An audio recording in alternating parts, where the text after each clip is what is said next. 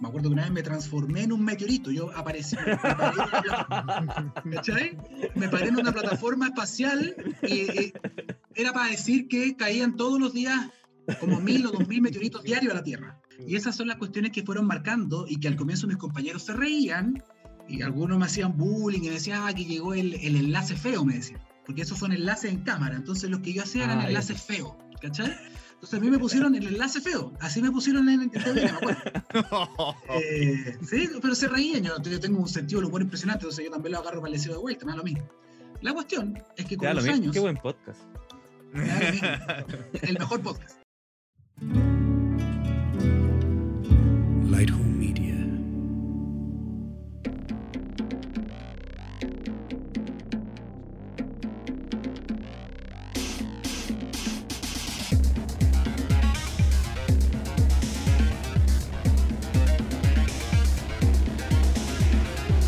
Bienvenidos al podcast Da lo mismo. Conversación, cómics, música, películas, juegos y todo lo demás da lo mismo. Con Esteban, Nicolás y Jorge, que dan lo mismo. Bienvenidos a otro capítulo de Da lo mismo. Hoy nos acompaña Daniel Silva. Él es un periodista de ciencia y tecnología quien actualmente trabaja en el canal Mega, un canal chileno, para los que nos están escuchando fuera del país, y además es conductor de la ciencia, en el, de la ciencia del futuro, perdón, de la radio TXS. También un dato no menor, que se come las humitas con sal. Eso me llama la atención. Sí, eso está, está también en la, en la, biografía. Lo más importante, pues se come las humitas con sal. ¿Cómo está ahí, eh, Daniel? Bien, bien, Esteban. ¿Cómo estás tú? ¿Cómo estás, Jorge, Nico? Bien.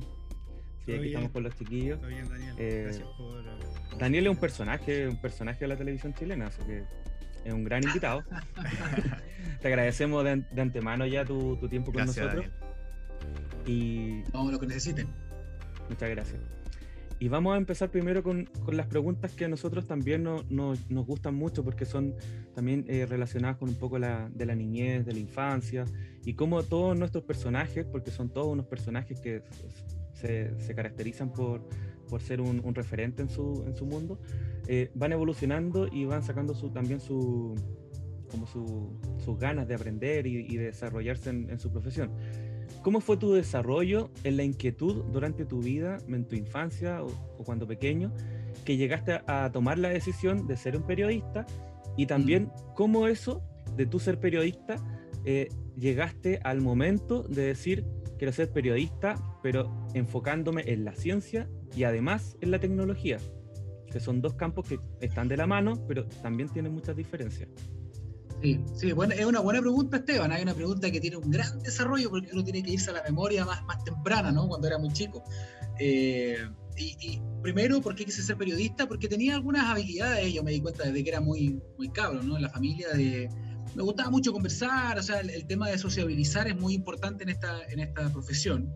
El desarrollo de habilidades blandas son básicas en esto. Eh, ser un, un, ¿cómo se dice en, en, inglés? Un people's person, como una persona sociable en general. Eso siempre lo tuve, siempre me gustó en todos los grupos humanos, pero además siempre me gustaba conocer cosas, es decir, yo no pierdo mi capacidad de impresión. Desde que era muy chico la curiosidad es la base de todo el quehacer humano, ¿no? de la ciencia. La curiosidad es básica en todo. Entonces, eh, ahora que lo veo más de viejo, me hubiese gustado a lo mejor ser científico también, como muchos de ustedes, ¿no? pero no fue el camino que elegí. Eh, de, viejo, pero, porque tú eres súper joven. ¿Qué edad tenés tú? 35. 35. No, no viejo, pero ya. Pero sabes que en el canal, en el canal son puros. En el canal son niños. O sea, tenés la edad de nosotros, pues. Sí, sí, sí. En mi, en mi canal son puros niños de 20, entonces yo soy como el tío ya de ellos. Pero, oh. y, te hacen sentir, te dicen boomer y cosas por el estilo. Pero bueno. Oye, entonces de niño me gustaba mucho esto de explorar, de, de, ir al cerro, de cazar lagartijas, de ver cuestiones, abrir los autos, preguntar, oye, ¿por qué esto funciona así, así? Entonces siempre tuve esa, esa curiosidad. El autito a control remoto, me imagino, ¿no? Los autos... También, el autito a control remoto, el, el trencito también que da vueltas solo, es decir, todo ese tipo de cuestiones, ¿para qué decir las consolas? Siempre echando a perder cosas, tú sabías que echando a perder se aprende. Te sobran tornillos después. Exacto, es decir, ¿de dónde iba esta parte y no encontraba y cómo?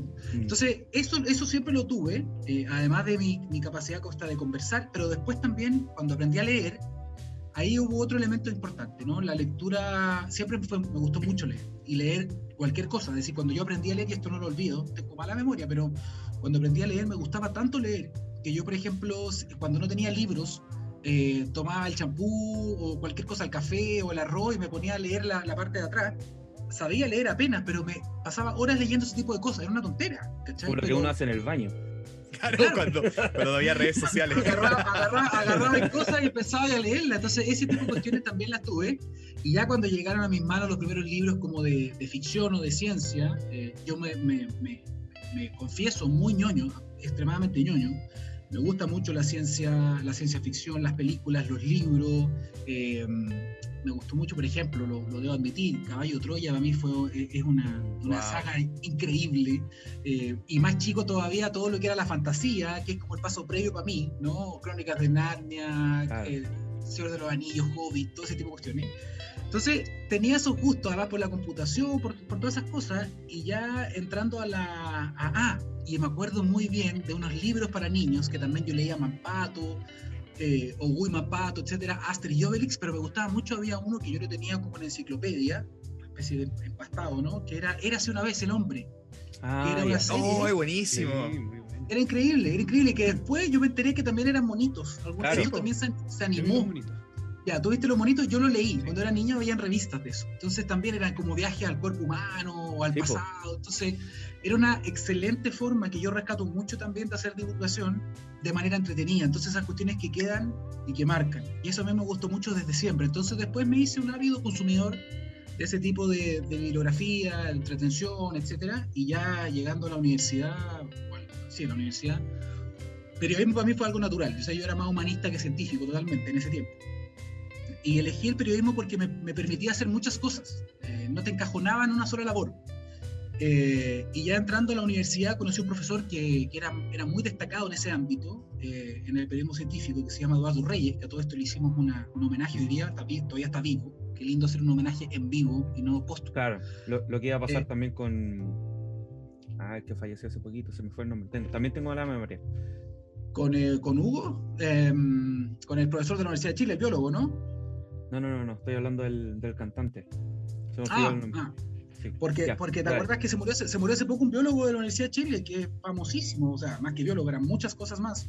Eh, que fue como el gran maestro de. El, el, que inventó el tema de la autopoiesis. Pucha, también se me fue el nombre. Ah, Humberto Maturana. Ah, Humberto Maturana. Humberto, Humberto Maturana, ¿te acuerdas? Entonces, claro. muchos de sus pupilos, que ahora son grandes maestros también, me decían, a mí me da mucha lata que no le hicimos quizás un eh, homenaje en vida a uno de los grandes próceres de la ciencia chilena. Entonces, bueno, eh, yo hablo muy rápido, chiquillos, así que si ustedes me quieren dale, parar dale. y dicen para no, un poco, dale. No, dale nomás. Pero, pero, ya en la universidad entonces empecé a irme por ahí y, y, me di cuenta que en verdad, y todavía ha pasado harto años de la universidad.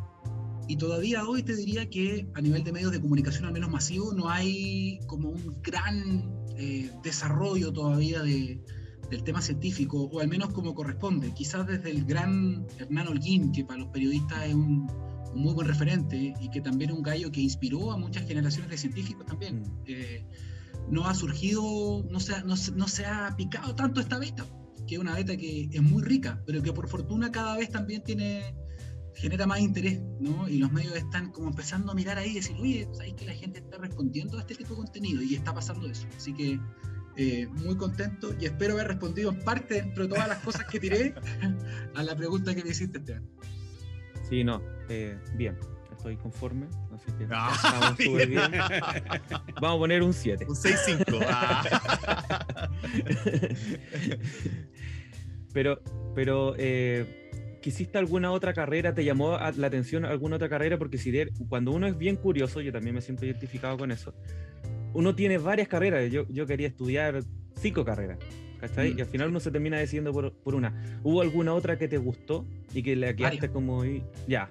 No me alguna. Yo, eh, por ejemplo, yo quería, es como un poco eh, eh, romántico o infantil quizás, pero siempre quise ser arqueólogo o paleontólogo. Ah, Esas eran como las otras dos cosas que siempre quise, ¿no? Claro. Un poco también por las películas, por el cine, me imaginaba así como Indiana, Indiana Jones, Jones, ¿no? claro. Exacto. ¿cachai? Era típico, o Jurassic Park, ¿cachai? Ese tipo de cuestiones que llaman mucho la atención. También me hubiese gustado en su momento como que coqueteé con la idea de ser biólogo marino.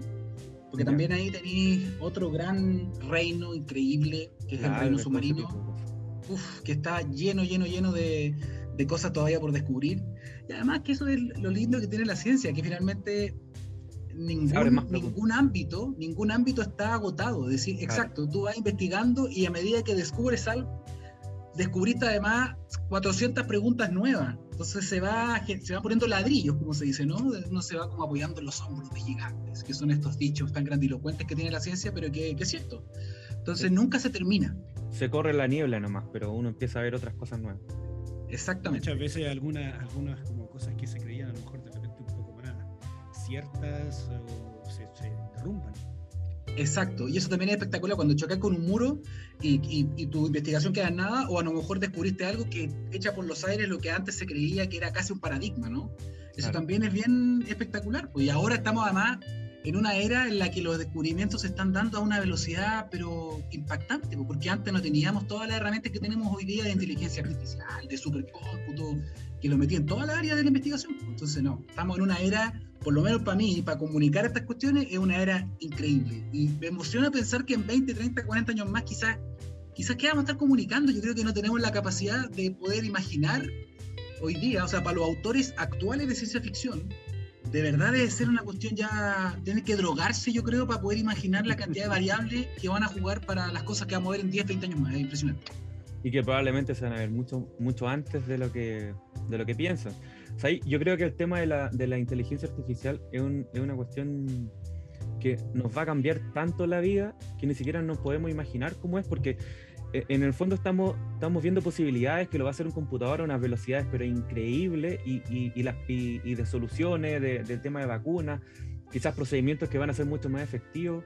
Entonces, claro, o sea, el año pasado estábamos hablando de, un, de una inteligencia artificial que, que, era capaz de redactar un artículo y no me acuerdo en este minuto cómo se llamaba, pero que también ha redactado otras cosas más y que los que decían que los lo, que después editaban todo este, toda esta idea del artículo lo, lo, editaban de una manera mucho más fácil de lo que, de lo, que lo hacían cuando lo escribía otra persona. Entonces, Exactamente.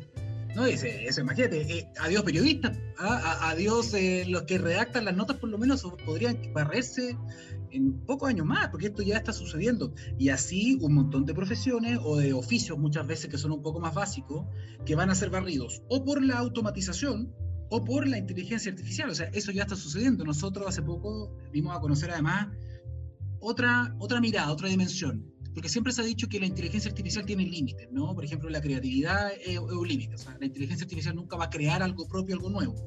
Pero hace poco eh, estábamos viendo la noticia de, de, claro, o sea, eh, había el, ¿cómo se llamaba esto? Eh, de, de, Beethoven, había, hizo nueve, nueve sinfonías.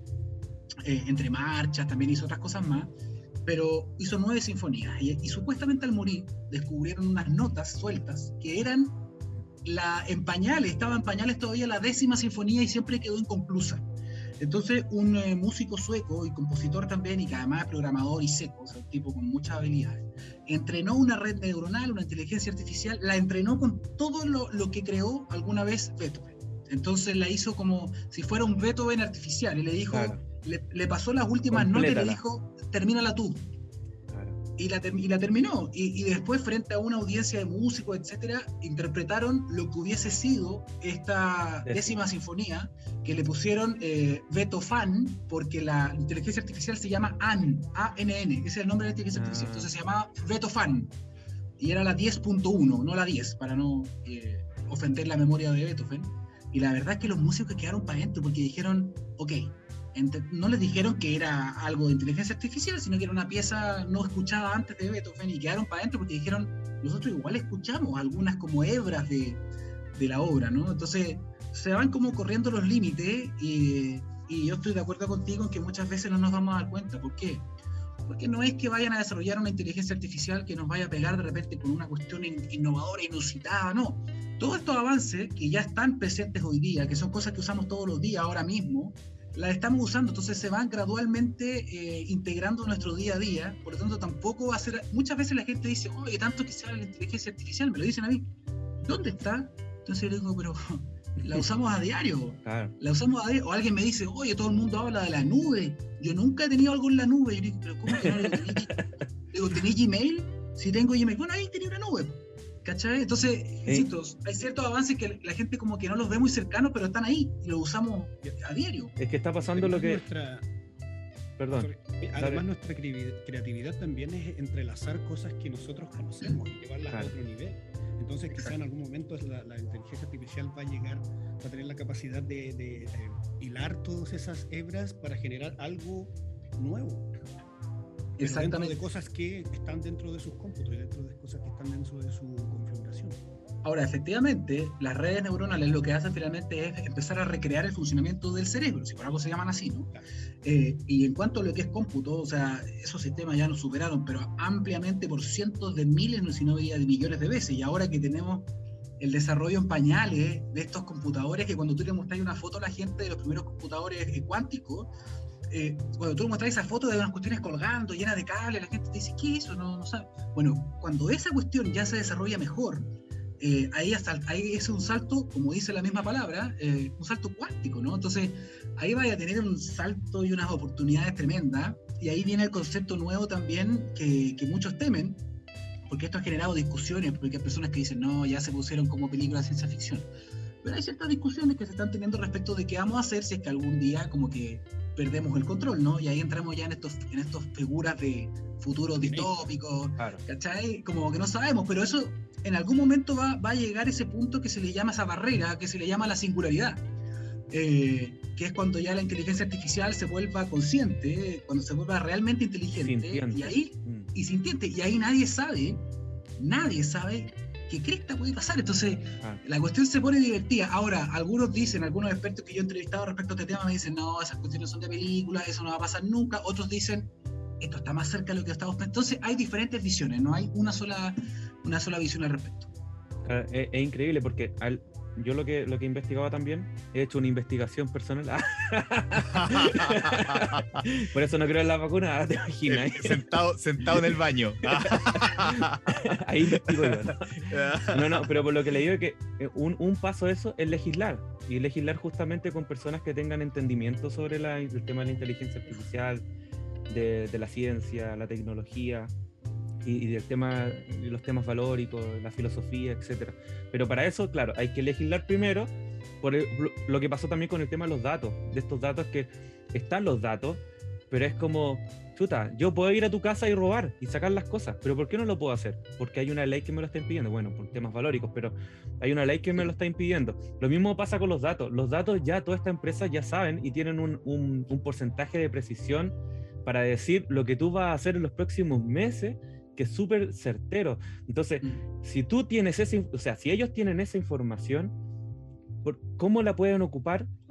¿Cachai? Y entonces para eso hay que legislar, porque ellos pueden tener los datos perfectamente, pero si los pueden vender o traficar, eso ya es otro tema. Y ahí tiene que ver un poquito más con el tema de la, de la legislación. Yo creo que va a pasar algo parecido con el tema de la inteligencia artificial. Sí, de hecho, bueno, ustedes subieron el año pasado, antepasado, o cuándo, fue el, el, escándalo de Cambridge Analytica Ahí dejó, dejó ver cómo tú puedes manejar las voluntades, básicamente, ¿no? Eso ya es como ingeniería social a un tamaño más masivo, efectivamente, y ahí tú ves el poder que tienen también las redes sociales, que como tú bien dices, manejan un perfil de sus usuarios, ya los tienen completamente estratificados, saben más o menos cómo pienso, por lo tanto saben qué contenido yo voy a consumir si que ellos me lo ofrecen, entonces pueden ofrecer, cambiar voluntades a grandes corporaciones, a grandes compradores que hay, eh, y ahí también por eso que hay que estimular siempre, por muy digitales que seamos, por mucho que nos gusten las redes sociales, no tenemos que dejar de lado siempre de tratar de entregar el pensamiento crítico a las personas. O sea, eso, eso hay que evitar que eso desaparezca. Por eso es tan importante la educación, ¿no? Es decir, porque me están bombardeando con cosas y yo puedo tener la capacidad de preguntarme, oye, esto es correcto, esto está bien. Eh, ahí podemos hablar un montón. Y además, el tema de legislaciones, para que andamos con cosas. Y no solo en Chile, ¿eh? En el mundo la legislación siempre está un paso atrás del desarrollo científico, lamentablemente. Y eso tiene que ver con las velocidades, tiene que ver con la cultura. No existe ningún parlamento en el mundo que tenga demasiados integrantes que sean de la academia, eso no existe, porque la academia generalmente está en lo que le gusta, está en el laboratorio, están pipeteando, están haciendo otras cosas, ¿no? Están descubriendo, si para eso tienen su cabeza, ¿no? Entonces falta esa conexión con los hemiciclos en diferentes partes del mundo. Aquí por suerte tenemos el Congreso del Futuro, que es una tremenda iniciativa, falta que permee un poco más, falta que permee un poco más también en la cabeza de los senadores, los diputados. eh, pero se está avanzando por ese lado. Ahora, tenemos grandes discusiones a nivel mundial, no solo en Chile. Es decir, el tema de los datos es un tema mundial. En Estados Unidos se está hablando, y esto es muy, está muy caliente, ahora es un hot topic ahora en Estados Unidos. En Europa también, que van más avanzados que nosotros. Eh, hace muy poco hubo una moratoria, y esto también, no, yo no lo comenté en Mega porque ya es un poco más de bioética, etcétera. Pero es súper interesante porque han habido varias moratorias. Por ejemplo, a nivel mundial hay algunas moratorias que son discusiones o acuerdos entre comunidades científicas, no, no hay leyes. Eh, para eh, eh, esperar un poco en lo que es la edición genética, por ejemplo, de embriones. O sea, hay una moratoria, hasta aquí no más lleguemos, nos ponemos de acuerdo todos y lleguemos hasta aquí. Hasta hace poco hubo una discusión también, una moratoria respecto de hasta qué punto yo puedo editar o puedo trabajar con embriones humanos vivos. Y era hasta 14 días. Ese es como el límite, es el, es el tope. ¿Cachai? Porque después de eso ya empieza a diferenciarse, ya se empieza a formar como un ser humano, entonces es complejo. Otro tema más moral. Mm. Exacto, entonces se están haciendo moratorias entre los propios científicos. O sea, imagínate lo que es eso. Generalmente hay científicos que no les importa mucho esto a veces, no todo, y que por el, por el afán de descubrir algo nuevo, a veces como que esa barrera se puede correr. Es tanto lo que pueden hacer del país también, claro. Dependiendo del país. Por eso que muchas veces la mirada está siempre puesta o en China o en Rusia, eh, que no muchas veces respetan todos estos acuerdos internacionales. Entonces, como no existen leyes todavía que rijan toda esta actividad y todas las posibilidades que entrega solo una herramienta que ustedes me imagino conocen mucho mejor que yo, que es el famoso CRISPR, ¿no? CRISPR-Cas9, eh, solo eso te puede dar una capacidad de edición impresionante. Entonces, ellos dicen, oye, podemos hacer todo esto, pero ¿sabéis qué? Paremos un poco, pongámonos de acuerdo en estas barreras.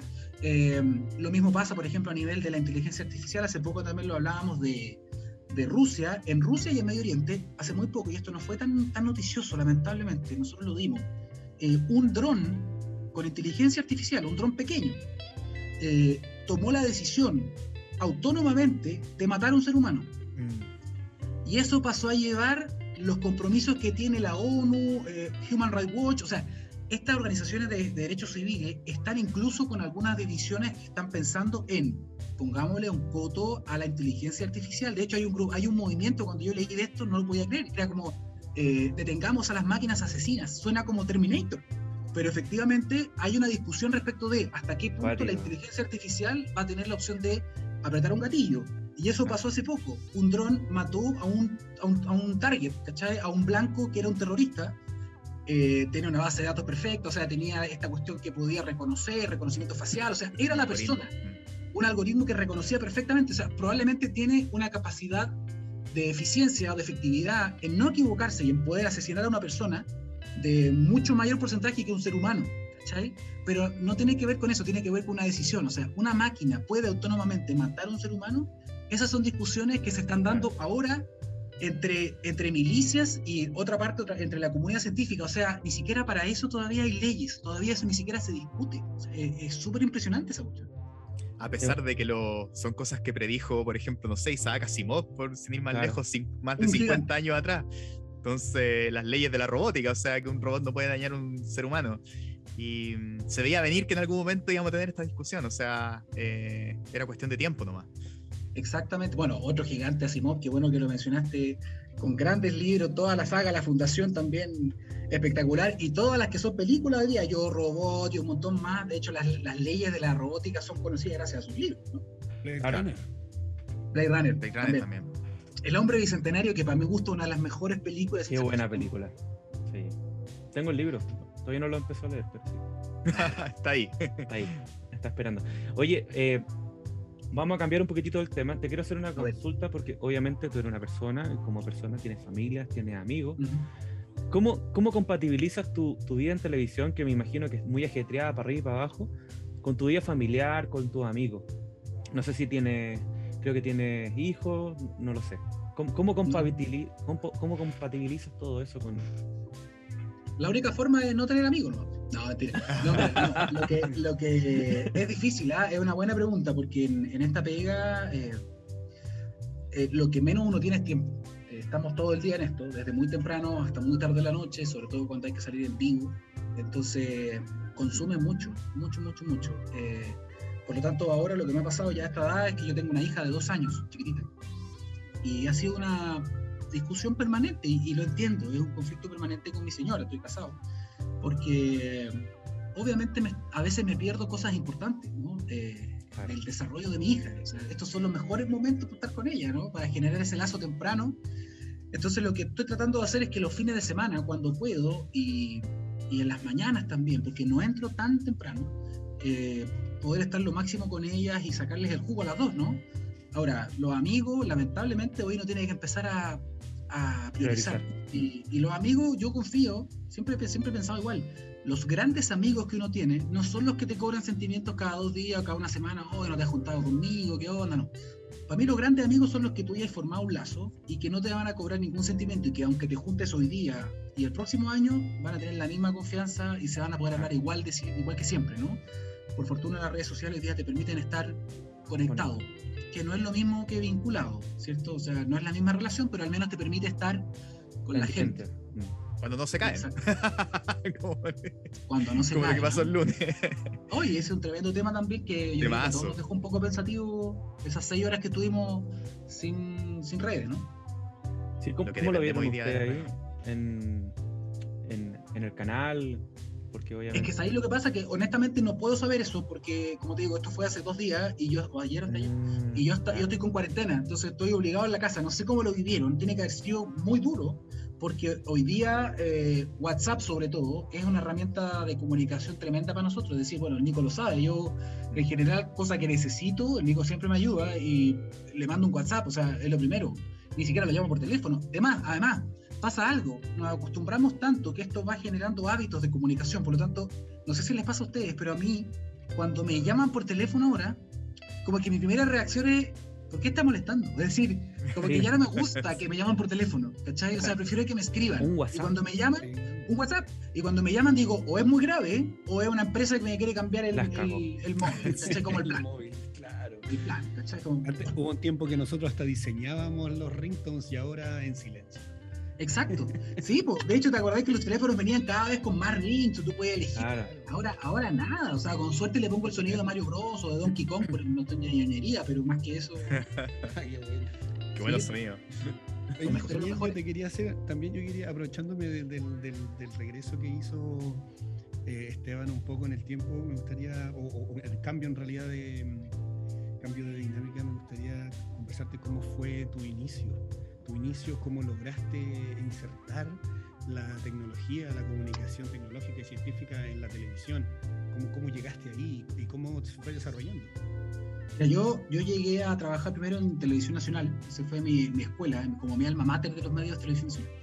Eh, y me tocó por suerte, por fortuna, una cuestión coyuntural, yo empecé a trabajar justo cuando se formó el primer canal de noticias de Chile, que era Canal 24 Horas, que sigue existiendo y que de hecho es el canal más visto de noticias de Chile. Entonces, ese canal te, daba una oportunidad que no te daba la señal abierta. Porque la señal abierta ya estaban definidas las parrillas, los programas, las fórmulas, eran puras escala. Todo estándar. Es decir, matinal con Felipe Cameruaga, después teleserie, noticiero, solamente las noticias que a la gente supuestamente le importaban. Por lo tanto, en eso, en esa parrilla, la ciencia y la tecnología no tenía tanta cabida. Excepto una cuestión accesoria como, oh, mira la última cámara fotográfica o Kodak, no sé qué, ¿cachai? Esos años que a veces era más como comercial que era. Exacto, y era como del área de tendencia. Se, mezclaba la ciencia y la tecnología con tendencias. ¿cachai? Era solamente tendencias, si podía ser un, un, restaurante bonito o una cámara fotográfica nueva, ¿cachai? o las fotos en blanco y negro, el boom, no sé. Pero cuando nace Canal 24 Horas, que es una señal nueva, tú tenías que llenarla de nuevo contenido, ¿cachai? como más informativo.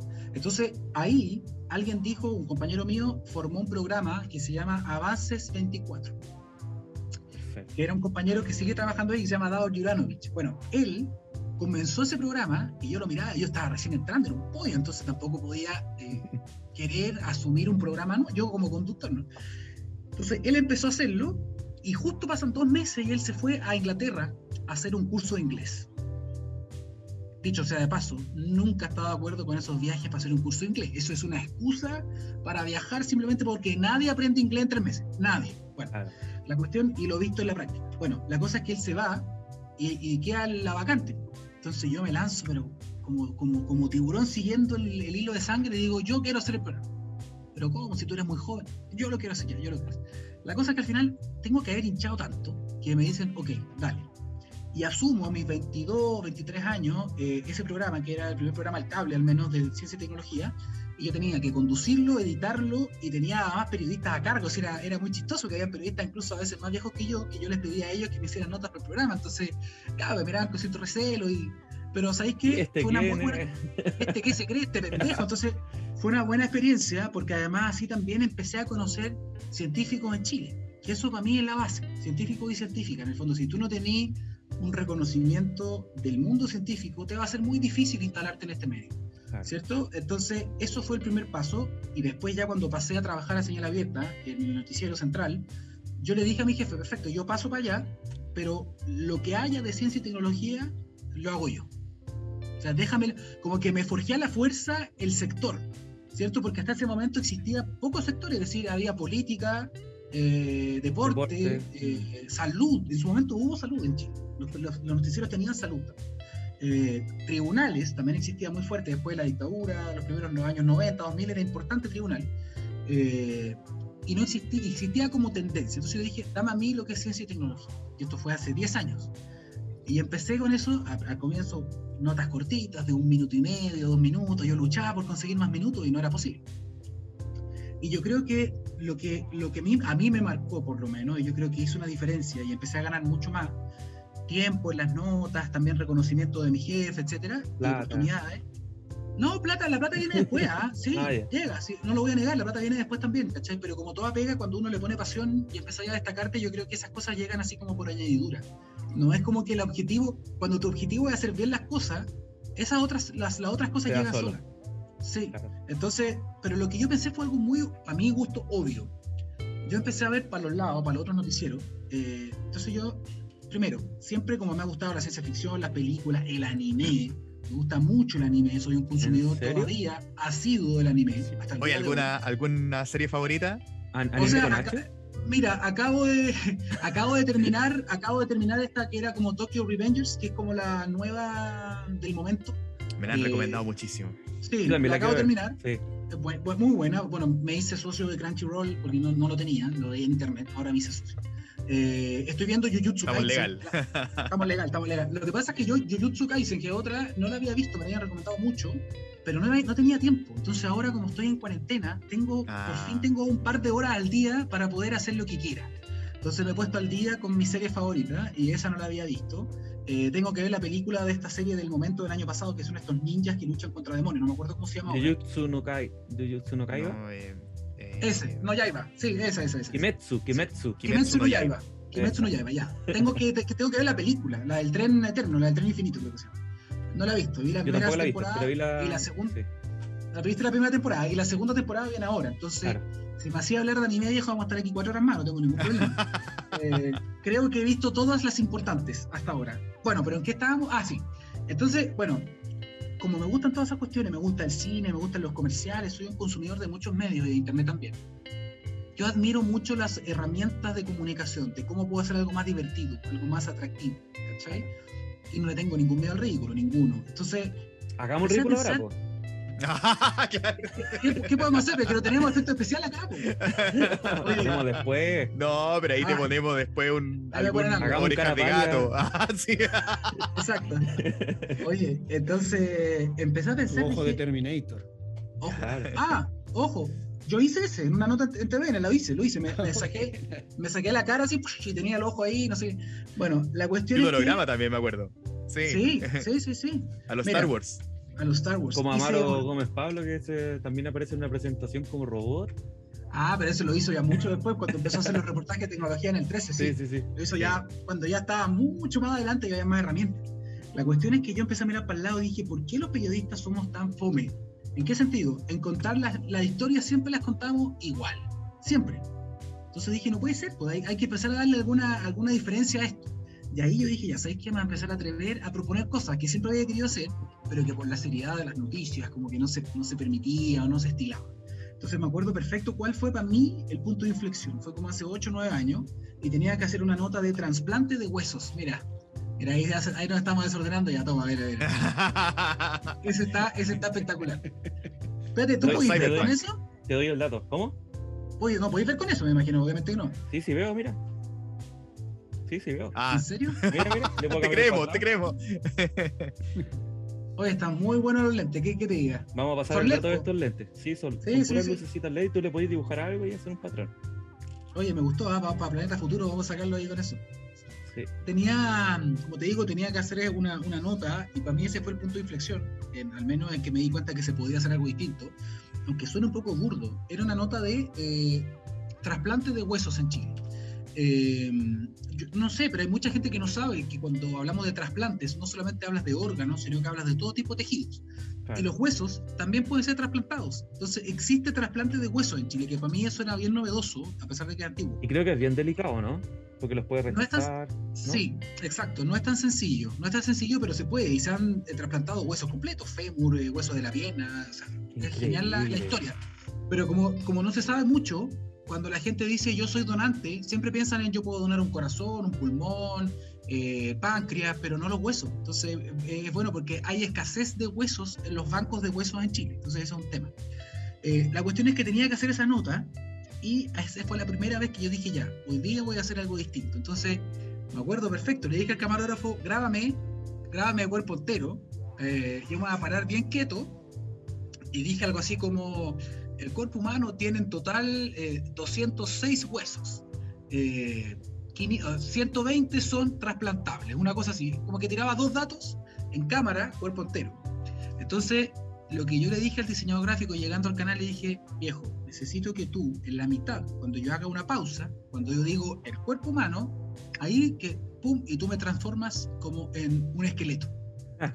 Y, y yo sigo hablando, pero como esqueleto, ah, ¿No? buenísimo. con todos los huesos en el fondo, y que al lado salieran las cifras, Tecnología de 206 punta. huesos. Es una cuestión de Happening con Ja, ¿no? Un, un Pero- de cara. El chavo el 8. como el chavo el 8, pero la cuestión es que me queda mirando y dice, ¿qué? Digo, Hagámoslo, intentémoslo. Entonces me dice, no, pero ¿cómo se te ocurre? Estas son las noticias. Y dije, mira, es No mejor. es tu casa. Exacto. Entonces, la, la- la máxima que yo siempre he tenido y que sirve para la vida en general, siempre es mejor pedir perdón que pedir permiso. Entonces yo dije, mira, Claro. si, si yo voy a preguntarle al jefe, ¿puedo hacer esto? Me va a decir que no. ¿Cachai? Entonces, hagámoslo y por último que ellos cuando lo vean la nota determinada me digan, ya, sabes que eso no. La cuestión es que lo hacemos. Porque no, era vivo tan- también. No, no era, no era vivo. No quedó Claro. tan malo. Yo pensé que iba a quedar mucho más burdo. Todos se rieron al comienzo, no sé qué. Se lo mostramos al jefe y no sé por qué ese día andaba magnánimo y dijo, ya, ok, que pase. Y lo tiramos al aire. Y me acuerdo que al día siguiente todo el mundo me comentó memes. nota, mis compañeros. Claro, no, menos mal que no había memes en esa época. Eh, no, pues fue hace varios años, entonces no estaba tan de moda el tema de los memes. Y la cuestión es que de ahí en adelante, a mí ya me dijeron, ¿sabéis que le fue bien el rating? Si se te ocurren más cosas así, Dale. puta, intentemos, veamos hasta qué punto. Y de ahí para adelante, sabéis que a mí, se- a mí en lo personal se me convirtió en un agrado ir a trabajar, porque pude poner a, a- a- a- funcionar la máquina creativa todos los días. Entonces todos los días decía, ya, ¿qué vamos a hacer ahora? ¿Qué, qué efecto vamos a hacer ahora? ¿Cómo vamos a contar esto? No sé qué. Metí a la gente. De verdad que yo creo que me he transformado en las notas de TVN, que lamentablemente no veía mucha gente, porque no leía muy bien el rating al canal en general. Pero me habría transformado en todos los personajes que alguna vez quise ser. Eh, Pero en todos, ¿ah? O sea, en una nota volé como Superman. Eh, en otra nota, lo juro, en otra nota fui Thor. Oye, en otra nota es- fui Iron Man. Eso está registrado, lo podemos ver en, en, la, en YouTube de TV. Está, está, o sea, está. Yo, por lo menos en YouTube, he puesto me gusta a todas esas notas, como que después tú tenés como una biblioteca de me gustas. Ah, Pero además, yo, yo he subido algunos pequeños efectos, lo he subido en mi propio Instagram también. No lo he podido recuperar todo porque son muchos, ¿cachai? Pero, no sé, yo tuve que hacer una nota de los 80 años de Superman. Me acuerdo perfecto, se cumplían 80 años del cómic. Entonces, claro, me conseguí una polera de Superman y me la puse debajo de mi camisa, ¿no? Entonces, y me puse lente, yo no uso lente. Porque viste que Superman, Clark Kent, es, es- es periodista o es fotógrafo, Claro. depende de la película. Entonces, en un momento de la, de la nota, yo como que me, me estaban grabando a mí, yo digo, oye, estamos atrasados, no vamos a alcanzar a terminar esta nota. Entonces, como que me iba para los lados, me saco los lentes y hago así, ¿cachai? Y tenía ahí el Superman y, y como que salto y salgo volando, ¿cachai? Y después caigo en el suelo, en otra parte, y le pregunto a una persona qué te parece Superman o algo así, ¿cachai? Eh, y después en el suelo se hacía un hoyo, es decir, había un trabajo gráfico importante. De hecho, con los años ya los diseñadores, para ellos también fue un desafío, porque ese tipo de cosas no se las pedían. Entonces, después tenía dos o tres diseñadores que les encantaba trabajar conmigo porque podían hacer más cosas claro, y además que no tenían que hacer la típica letra al lado, el alfa, no, tenían que empezar a soñar cosas distintas, eh, tirar los dedos, y eso también para ellos era bacán, porque en el fondo muchos estudiaron por lo mismo, ¿no? No pueden hacer películas, pero escucha, hagamos otras cosas en, esto. Pero de verdad, o sea, te digo, fui Terminator, donde me saqué los lentes y tenía el ojo rojo acá, no sé qué, y me iba, me saqué la cara, me cloné, fui. Ah, pero ojos rojos por el efecto. Por el efecto del. Sí, sí, sí, ah, sí. porque estábamos en horario menores todavía. Eh, pero, sí, o sea, de verdad que lo pasé, lo pasé extremadamente bien. Extremadamente bien. O sea, podríamos decir que tú eres la envidia de Lavín. ¿Por qué? Lavín que se ha vestido de, de Pachamama. Ah, sí, sí, sí. Ha hecho mucho cosplay. Es, más, es, más, es más, personaje que yo, Lavín, sí. ¿eh? Pero, pero detrás de toda esta cuestión, mi, dinámica mental era la siguiente. Yo decía, ok, yo hago notas de ciencia y tecnología, que es casi una cuestión así como un meta relato, es decir, obviamente que mis notas, además de hablar de estos temas, tienen que mostrar que también tienen un upgrade tecnológico, ¿no? Entonces yo trataba de usar herramientas que en la otra nota nadie estaba usando y que siempre estuvieron ahí, es decir, también hay evolución en el diseño, en la herramienta que tiene el programa de diseño hay un montón de cosas espectaculares que a mí me da mucha risa porque hoy día las veo en TikTok y los cabros las hacen con un par de cuestiones que vienen prediseñadas, las hacen así, Claro. Efectos que, que, yo tenía que hacer horas, horas, ¿cachai? Para meterme adentro de la, de la pantalla del computador caminando, hacer clic en un, en un icono, etc. Horas de grabación, pero lo, lo disfrutamos mucho y eso también comenzó a marcar un cierto estilo. Y lo mejor de todo esto es que me di cuenta que las ciencias, los científicos y científicas empezaban a abrir también con esto. Entonces yo... A relajar. Eh, a relajarse conmigo. Entonces yo cuando iba a grabar lo involucraba también a ellos. Entonces yo les decía, ya, me acuerdo que tuve hasta premios Nobel, que yo cara raja nomás les decía, mire, usted ponga la mano así y diga, aquí tengo esto, aquí tengo esto otro, y después hago esto, ya. Y obviamente frente a la cámara estaban sin nada, entonces ellos tenían que, claro, tenían que, jugar, tenían que jugar con el aire, antes de que existiera esta cuestión de la realidad aumentada y todo eso. Y muchos me siguieron el, el juego. Eh, entonces empecé a involucrar también a los científicos en todo esto, ¿no? Y también fue súper interesante también por, por, ese lado. ¿A qué premios Nobel tuviste? Mm, déjame, déjame acordar. Por ejemplo, había, había uno que es eh, eh, Gordon, que es el padre como de la, de la clonación, eh, hace varios años atrás.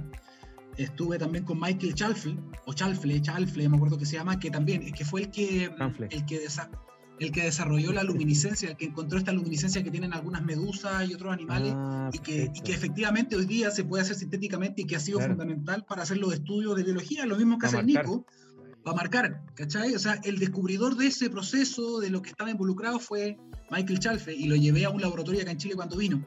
Eh, estaba con varios que, Que esa historia nos la contó, tuvimos a, Gabriel León en otro capítulo y nos contó la historia, podemos hacer el link a ese capítulo, nos contó la historia del descubrimiento de la bioluminiscencia. Entonces, eh, es, sí, muy estuvo, estuvo, bien entretenido eso. Y también, y también hace, también relacionado con lo que dices tú en tu trabajo es el llevarlo a la gente, es sacarlo de, de, ese, de eso tan serio, no, es que son las noticias, ya, pero ¿y si llevamos la noticia a un grupo más, más acercarlo a la gente? Y además que, ojo, ah, usando herramientas que también tienen que ver con ciencia. De nuevo, eh, me, ha tocado ir a hartas conferencias y me acuerdo que hace muchos años atrás también fui a, a, una conferencia que hablaba de neurociencia y de las herramientas Ojo, la neurociencia, mientras más vamos descubriendo del cerebro, que todavía sabemos muy poco, pero mientras más vamos conociendo eso, créeme que todos esos conocimientos ya los están utilizando, por ejemplo, las empresas que nos venden cosas, es decir, mm. eh, las redes sociales, las empresas que nos venden productos, saben perfectamente cómo funciona el tema sensorial, qué es lo que más nos atrae, cómo son las dinámicas mentales, la atención, la retención, la memoria, bla, bla, bla. Entonces, yo dije, ¿por qué no ocupamos esas mismas herramientas en la comunicación? Entonces, fui a un montón de charlas con expertos internacionales, etcétera, y hay uno que era experto en televisión, que esto se sabe, que en el fondo la televisión le habla a las emociones, no a las razones. Es decir, obviamente tenéis que dar buenos, buenos hechos y buenos facts, facts ¿no? Pero, pero, pero la emoción, si yo genero una emoción, genero retención. Entonces, y, la, y la, la mejor herramienta era que tú tienes que sorprender al cerebro del receptor. El cerebro, el receptor, como nuestro cerebro todo el rato está haciendo un constante sentido, está buscándole sentido a todo en la medida que estamos haciendo las cosas, ¿no? Eh, cuando algo quiebra lo que, lo que nuestro cerebro más o menos está esperando, te saca del esquema y se te abren los poros. Tu cerebro pone más atención porque está tratando de asimilar rápidamente, ¿no? Entonces como que vuelve a poner atención muy fuertemente. Es como cuando uno está en una charla y tú sabes exactamente lo que te van a decir, o en una clase muy aburrida, tu cerebro está en modo automático. Entonces probablemente el 80% de las cosas te entran por acá y te salen por allá, como dicen las mamás, ¿no? En cambio, si de repente el profe llega, para y se queda callado 10 segundos, todo el mundo queda así como, ¿qué le pasó al profe? ¿Se enfermó? ¿Le pasó algo? Ya eso mismo es como sacar, hacer que tu cerebro se desconecte un poco y abra, los poros. Entonces, eh, cuando yo empecé a hacer estos efectos especiales y todas esas cosas, tenía esa lógica. Es decir, yo voy a generar sorpresa. Alguien se va a reír, a alguien le va a sorprender o alguien le va a dar rabia. No por nada, las noticias o las cosas que más te quedan son las que te generaron una emoción muy fuerte. Ah, Entonces yo usé, exacto, entonces usé ese mismo elemento de la emoción fuerte, utilizando estas herramientas para comunicar datos. Por lo tanto, hacía alguna ridiculez o algún efecto especial que a veces era burdo. Me acuerdo que una vez me transformé en un meteorito. Yo aparecí, me paré, me paré en una plataforma espacial y, era para decir que caían todos los días como mil o dos mil meteoritos diarios a la Tierra. Y eso es verdad. Entonces me paré en una plataforma especial. Mil Daniel. obviamente había. Puros Daniel lo hice con un croma gigante, entonces había un, estaba el planeta abajo y yo decía, todos los días pasa esto, y me tiraba así, y caía, ya como un meteorito. Como el y lo más Sí, lo, espérate, y lo más divertido de todo es que para darle realidad teníamos que hacer un efecto muy bonito de un meteorito cayendo real, que estallara, que golpeara el suelo, con una explosión.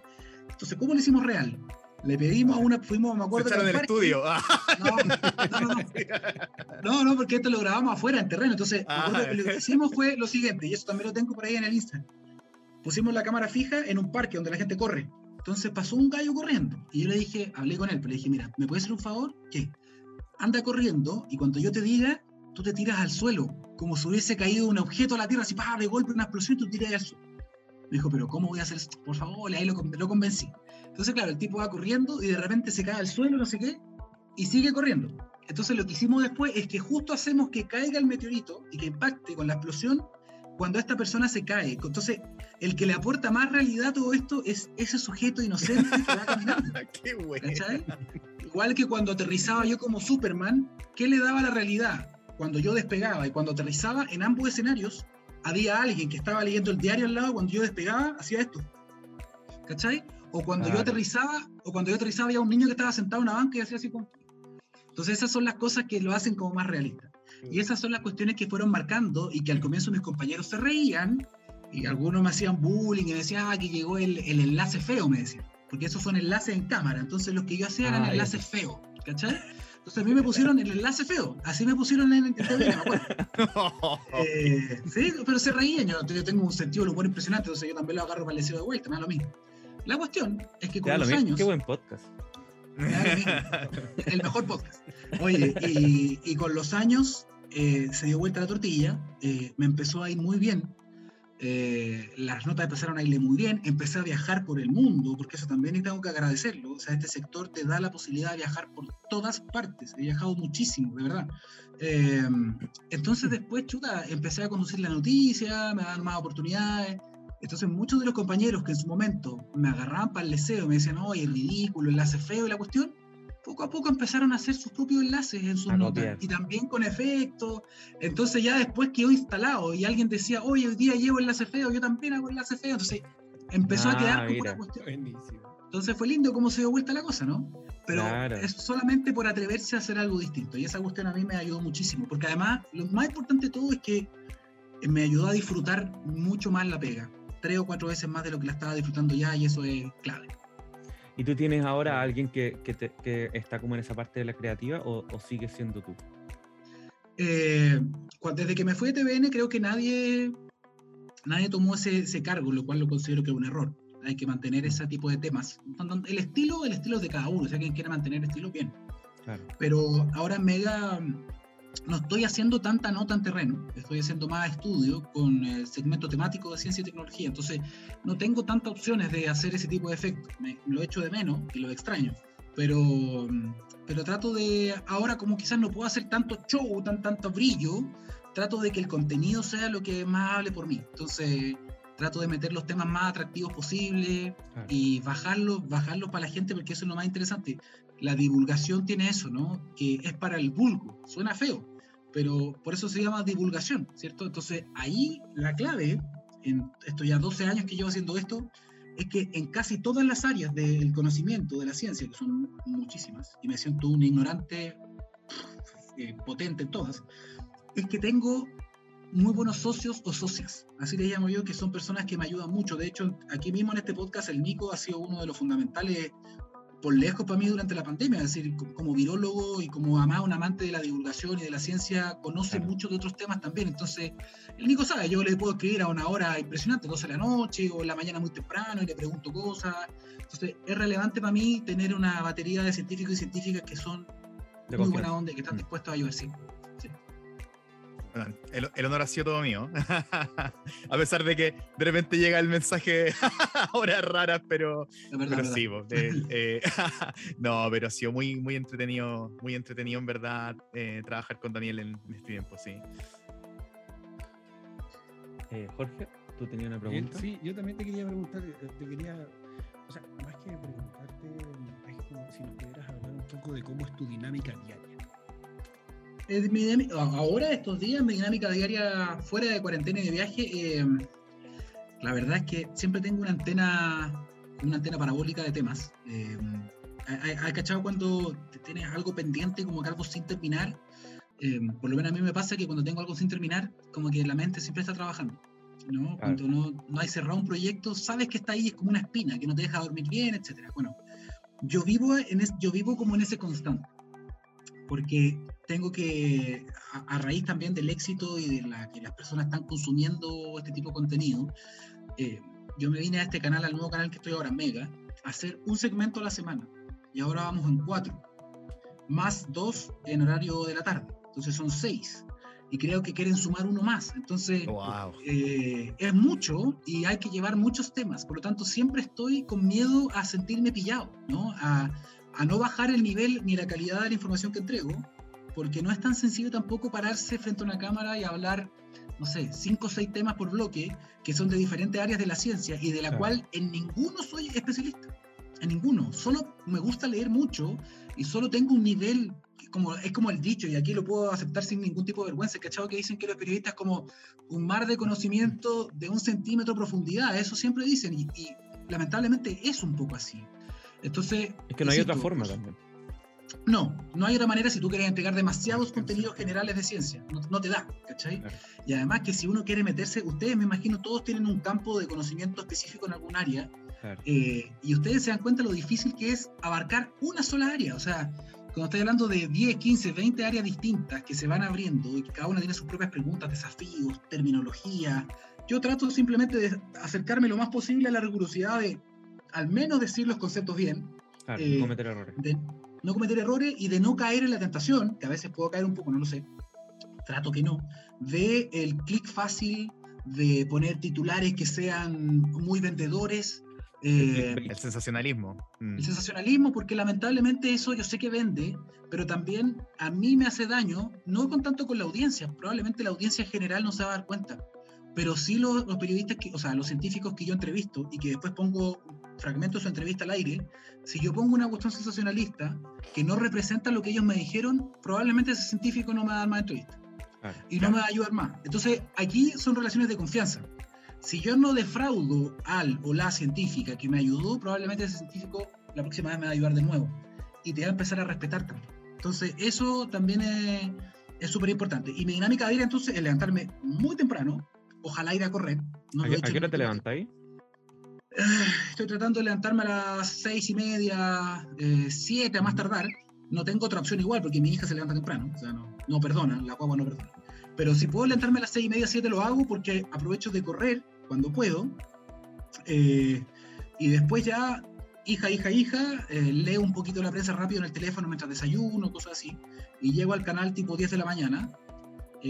a las días tengo radio, online, hago el programa dos veces a la semana, pero el resto de los días me pongo a pensar inmediatamente o en la nota que tengo que hacer en la noche, esa misma noche, o en los temas que voy a llevar en los segmentos eh, temáticos de ciencia que hago en la semana. Entonces, siempre estoy como buscando, buscando temas y además también salen, hay otras obligaciones lamentablemente, o, o positivamente, mejor dicho, favorablemente, que, que no son del canal, pero por ejemplo, como estoy haciendo muchas cosas de ciencia y tecnología, me llaman de repente para de alguna universidad para hacer una charla a los estudiantes de periodismo, o ah, a, los, a, los, profesores de tal lado, o de empresas para hablar de innovación, o, o para hacer animación de eventos, de empresas farmacéuticas o de empresas de tecnología. Entonces, tengo que, la verdad, la verdad es que a veces siento que, yo creo que a ustedes les pasa lo mismo, ¿no? Que en qué momento se nos acaba el tiempo. Es como, claro. me, me cuesta mucho encontrar ventanas para hacer otras cosas.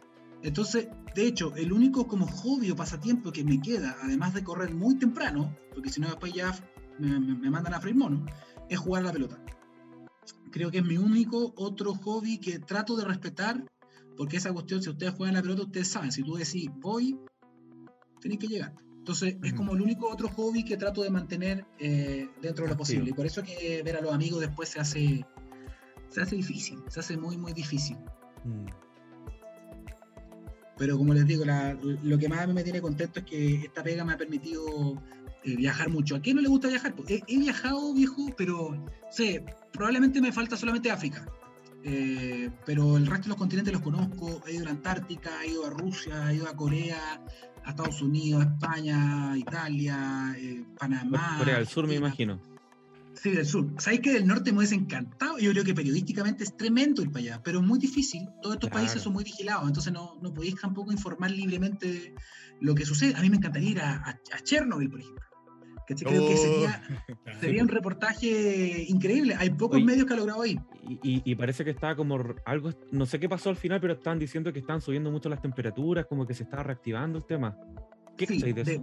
bajo de los escombros, donde fue esta, esta explosión, eh, aparentemente hay movimiento de partículas y está subiendo la temperatura y se están detectando algunas cosas, por lo tanto eso te indicaría que esto no está del todo apagado. Claro. Eh, y es peligroso, porque en el fondo si sigue aumentando eso podría generarse algún tipo de reacción peligrosa. Ahora, entiendo que están mandando robots a la zona para, para investigarlo, eh, pero es, fantástico. O sea, obviamente... ¿Robot ruso asesino? Los rusos asesinos. Podría ser. Bueno, los rusos, el desarrollo de robótica de los rusos es bien impresionante. Lo que pasa es que los rusos son son súper herméticos, ¿ah? no, no les gusta mucho. Y no es porque no quieran que el mundo sepa, es porque el ruso en general no es bueno para el marketing.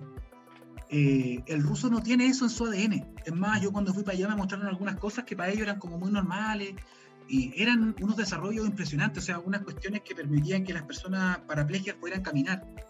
¿Cachai? Y yo le dije, bueno, yo quiero grabar esto ahora. Ya me dijeron, hagamos una pauta mañana. Y hubiese estado en Estados Unidos, la pauta te la mononan, te ponen unas luces, o sea, para hacer marketing completo. Es que los gringos le ponen color. Sí, pues, o sea, se saben vender muy bien, ¿cachai? El, el, el, cómo también es importante, ¿cachai? La forma. En cambio, cuando llegamos para allá, los rusos tenían esa tecnología increíble y me, me, decían, ya grabemos aquí. Y era un pasillo lleno de cajas vacías, ¿cachai? Así como. un brillo. dije, pero viejo, preparen algo, o sea, que esta cuestión sea importante, ¿cachai? Bueno, pero los rusos tienen eso.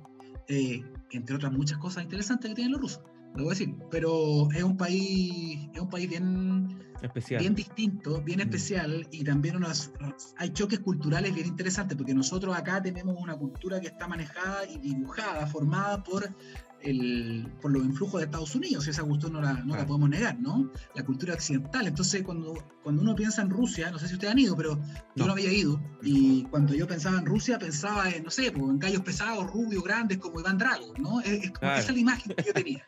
Ah, Rocky, Rocky 4, era 4 parece, ¿no? O 5. Sí, pues, Rocky 4. Rocky 4, ¿cierto? Entonces, que Iván Drago era como el duro, era el ladrillo, sin sentimientos, ¿cachai? Máquinas. Entonces uno se imaginaba que el ruso era así, y básicamente es lo que están han Y busca todo el día. Claro. claro lo que te muestran los gringos. Exactamente. Entonces tú llegas para allá, bueno, lo del vodka igual es cierto, ¿eh? después te lo voy Eso. Sí, son, buenos, son buenos para... Sí, son buenos para el vodka, tienen buena resistencia al vodka, pero eso es más una tradición del ruso de mediana edad, ¿cachai? Como el ruso boomer eh, más viejos son buenos para eso. Y en todo momento no están comiendo y de repente como que paran la comida, ¡pum! para adentro. Y siguen tomando. Es como un corto rápido, así, ¡pum! golpeadito de vodka. Y para ellos es como una tradición. Toman harto. Y se me, se me olvida ahora eh, cuál es el dicho que ellos tienen para decir salud. Nastarovia. Creo que es Nastarovia. Nastarovia. Dice, pues salud. ¿Cachai? Eh, entonces, te lo aprendiste. te tocó hacer salud, harto. tuve que hacer, la repetición. Tuve que hacer varios, tuve que hacer varios salud, pues sí, sí, es parte de la invitación, ¿no? Pero, pero ¿cachai? Que el ruso no es. Eso, Privet. El ruso no es una persona fría.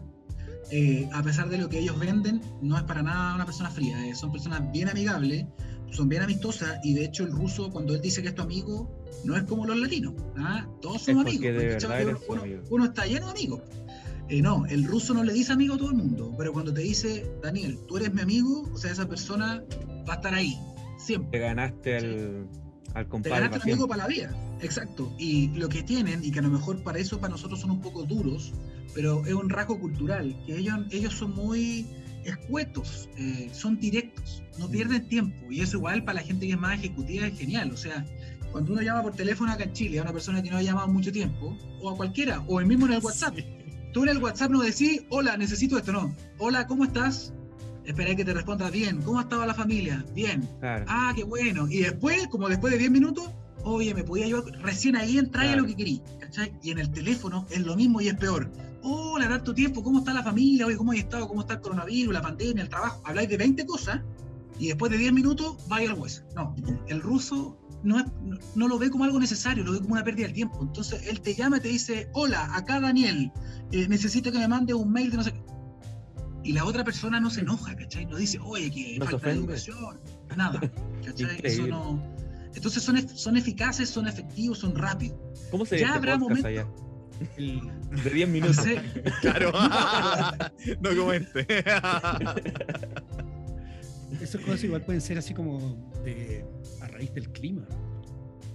Claro. también tiene, la historia que, tienen. Es, es, el tema, porque tiene una historia muy, muy distinta a la nuestra, pero además tienen muchos climas. Piensa que estos gallos son uno de los países más grandes del mundo. Es un país euroasiático. Mm. No está en un solo continente, están los dos continentes, ¿cachai? Entonces tiene frontera como con 19 países distintos, por lo tanto tiene climas distintos, tiene lenguajes distintos, tiene colores de piel, de pelo distintos, tiene culturas, tiene influjos de culturas distintas, por lo tanto tú ves hombres y mujeres no solo rubios o rubias, ves un montón de morenos, ven otros que son achinados, ves otros que son morenos con ojos claros, ¿cachai? Eh, entonces tienen influjo asiático, turco, hay unas mezclas que son que son impresionantes. Impresionante, ¿no? Es un país bien fascinante para conocer también la cultura que tienen, cómo hacen las cosas, la tecnología que tienen allá. A mí me encantaría ir a, Rusia. De hecho, tengo una amiga que, es rusa y me encantaría, pero un amigo me dijo, ¿sabéis que si vais para allá tenéis que ir o en un paquete turístico o, o, donde un amigo? Porque igual es peligroso. No sé qué tan verdad será. ¿Peligroso? Yo, yo bueno, no sé, yo estuve una semana nomás, pero por lo menos no me hablaron nada de riesgo. a lo mejor quizás depende de la ciudad en la que estés, ¿no? Puede ser. Pero además, sí, no, no lo sé. Yo creo que tienen varias aplicaciones de seguridad, tienen muchas cámaras de seguridad también allá. Los autos, todos andan con el DVR. Sí. También lo que me he dado cuenta es que, las casas como que es, normal ver una casa que tiene una, una puerta blindada. Con varios cerraduras. Claro, con placas metálicas.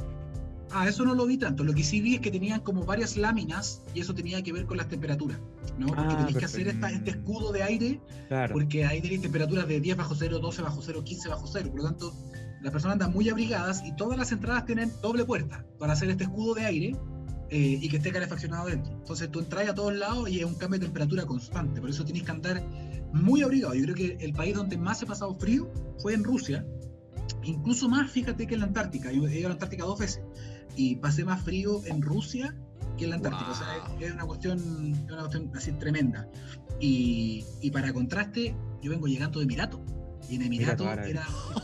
En Emirato era todo lo. En Emirato tenéis 38 grados a la sombra, con una temperatura, o sea, con una humedad del 70%. Eso es terrible, ¿la humedad con calor? No, es lo peor. Salí y en dos minutos estáis mojado entero. Dos minutos. O sea, no, no hay cómo no andar sopeado no existe opción. Entonces, estos gallos, como tienen muchas lucas, porque tienen, ellos son una, es como un reinado, ¿no? En abundancia. donde tienen mucho dinero. Entonces, ¿qué hicieron ellos? Como es una ciudad que no es caminable, porque nadie puede soportar esa temperatura. Ahora estábamos en 38, pero en verano, verano, ellos lo llaman hell, que es infierno, llegan a 50 o más. ¿Cachai?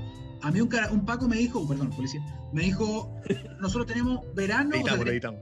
Claro, dijo, él, me dijo, me explicó la siguiente manera, me dijo, we have a summer and we have hell. Entonces me dijo, tenemos verano tenemos invierno. No hay invierno, ni otoño, ni, ni primavera. Súper turístico. Come to hell.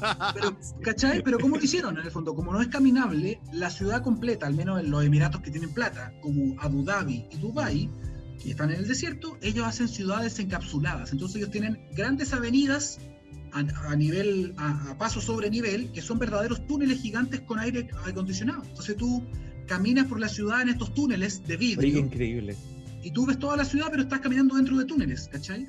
O sea, y todo climatizado. Hay que mandarlo a ellos a Marte, a colonizar Marte, ya están expertos ya en climatización. Bueno, piensa que este año en febrero la sonda Hope, eh, Esperanza, mm. llegó a Marte, que es la primera sonda de un país árabe, y justamente fue de, Emiratos Árabes. Claro, que iban a mandar la piedrita esa que, que tenía agua, claro. Oye, como una ciudad, una ciudad sacada de, de, un, de una novela de ciencia ficción. Sí, no, no, es bien espectacular. Y allá aprendí un montón de cuestiones, no solamente de tecnología, pero también hay choques culturales grandes también, porque sí, si a nosotros nos llegan estereotipos de los rusos, imagínate los estereotipos que tenemos de Oriente Medio. Claro. O sea, un montón. Entonces, tú, en, lo que tú hagas en cuestiones bien terrenales, también chocáis con cuestiones culturales que no entendí. Entonces, llegando allá, llego al hotel. Yo me quedé la primera semana en un emirato que se llama Sharjah, que, no es, que es como Dubai, Abu Dhabi, ya, se llama Sharjah y es muy, es muy, es muy tradicional. Entonces voy al baño de un hotel internacional grande y los baños tenían como agua en el suelo. Entonces yo pensé, oye, que son cochinos estos árabes, no la chuntan al baño, como todo lleno de agua. ¿Cachai? Y no, pues, y después me doy cuenta que no era nada de eso, porque caché que al lado de los baños del water tenían unas duchas chiquititas abajo, ¿cachai? Entonces yo quedé para adentro, y no era un bidet, porque el bidet es una estructura que está al lado, que tú tienes que sentarte en eso. No, esto era una, una, ducha que estaba al lado del baño, al lado, abajo. Entonces le pregunté después a unos árabes y me dice, no, lo que pasa es que nosotros tenemos que ser extremadamente limpios.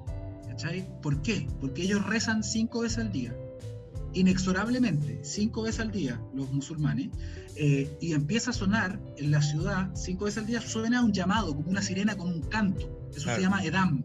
Eso sí se llama el llamado que se hace y tenéis una cierta cantidad de minutos para ir corriendo, ojalá, a alguna mezquita. Está lleno de mezquitas Si no, ¿dónde estés? ¿Cachai? Pero ahí tenéis que inclinarte y hacer los rezos hacia la Meca, ¿cierto? Cinco veces al día. El tema es el siguiente, que si tú estás impuro o con alguna impureza, tú no puedes hacer el rezo porque es una, es una ofensa. Entonces, cada vez que ellos van al baño a hacer lo que sea, su enjuagadita con la ducha. ¿Cachai? Por mm. eso que tenían agua en el baño, en el suelo. No es que sea pipí, no, es que era agua que ellos usan para bañarse o para limpiarse rápidamente después de ir al baño, porque si no, no pueden rezar. ¿Cachai? Y es bien impresionante porque el primer rezo a las 4.50 de la mañana. Se lavan, como el No te puedo creer, 4.50 4.50 de la mañana. Suena, le dan, y de hecho yo estaba durmiendo y sonaba oh, esos llamados que hacen por la sirena. Y yo decía, ¿qué pasó hasta ahora? Ya seguía durmiendo. Y después me explicaba, no, y ellos tienen una aplicación, todos tienen una aplicación los musulmanes, donde sale la hora en que son cada uno de los rezos. Entonces, la primera, los días que yo estuve, era a las 4.53 de la mañana. Ellos se despiertan a las 4.53, hacen los rezos y luego siguen durmiendo.